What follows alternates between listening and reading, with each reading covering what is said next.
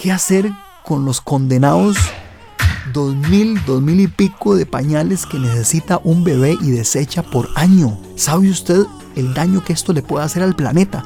Pues este muchacho que tenemos hoy con nosotros es un investigador también, además de estudiante, en cuya espalda recae una teoría, un estudio, un trabajo del cual nos va a hablar hoy, que podría en el futuro dar casualmente con la solución, la alternativa para enfrentar esta y otras problemáticas ambientales.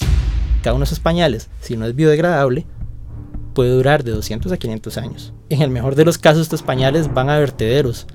La solución actual a nivel mundial es agarrar todos esos pañales que depositamos en la basura, abrir la bolsita y enterrarlos. Simplemente es como barrer y esconder la basura debajo de la alfombra. Que aquí no ha pasado nada.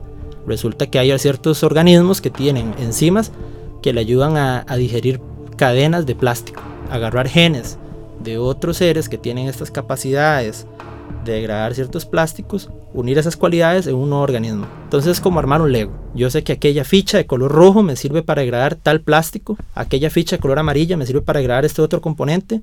Agarro las fichas que me interesan y armo una nueva estructura que la meto dentro de una bacteria o varias bacterias que van a cumplir esa función de la degradación del pañal. O está la posibilidad de revalorizar, de no, ok, no se lo voy a degradar, sino que voy a producir algo a partir de esto. Eso lleva más estudio, eso lleva más... El bioplástico. Hacer, hacer, el bioplástico, correcto, como un, posible subproducto. Okay, eso llevaría más esfuerzo, más estudio. Pablo Novoa Villegas. Él es estudiante de biología con énfasis en biotecnología de la Universidad Nacional y él es el responsable, junto a otras personas, de interesantes proyectos que son una mano al ambiente, degradar, transformar materiales como un pañal, los miles que genera un bebé, en material degradable y potencialmente bioplástico. Ojalá así sea en el futuro.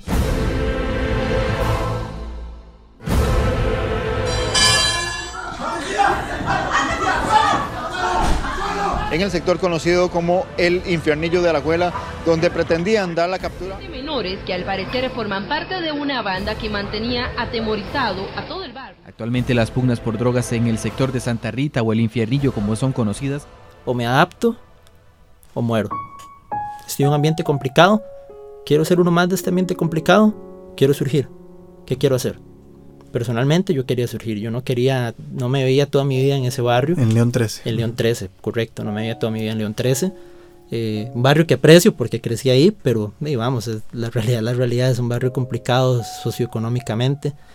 Entonces fue ese espíritu o, esa presión del ambiente de adáptese, eh, supérese y surja, o sea, uno más de acá. Yo recuerdo estar en mi patio revisando plantas, haciendo cortes, examinando cosas con mi lupa. Recuerdo que la primera vez que vi una gota de agua o una planta fue toda una experiencia, el poder ver que había todo un universo oculto. De yo soy medio, medio maicerillo, ¿verdad? y no sabía hacer un check-in. Fui donde el profesor, profe, ayúdame a hacer un check-in. Y abrimos mi correo y en la bandeja de entrada estaba eh, el correo y decía resultado de, postulación. Se me erizó todos los pelos, eh, me dio, empecé con la temblorina inclusive, no, no lo expresé porque está a la par del profesor y le guardo un respeto, ¿verdad? Puña, mi mente pasaba desde la punta de la Patagonia hasta el norte de México y me escogieron a mí. Una voz Disponible a partir de hoy en www.multimedia.una.ac.cr y los lunes a las 2 de la tarde en 101.5 FM Radio Nacional.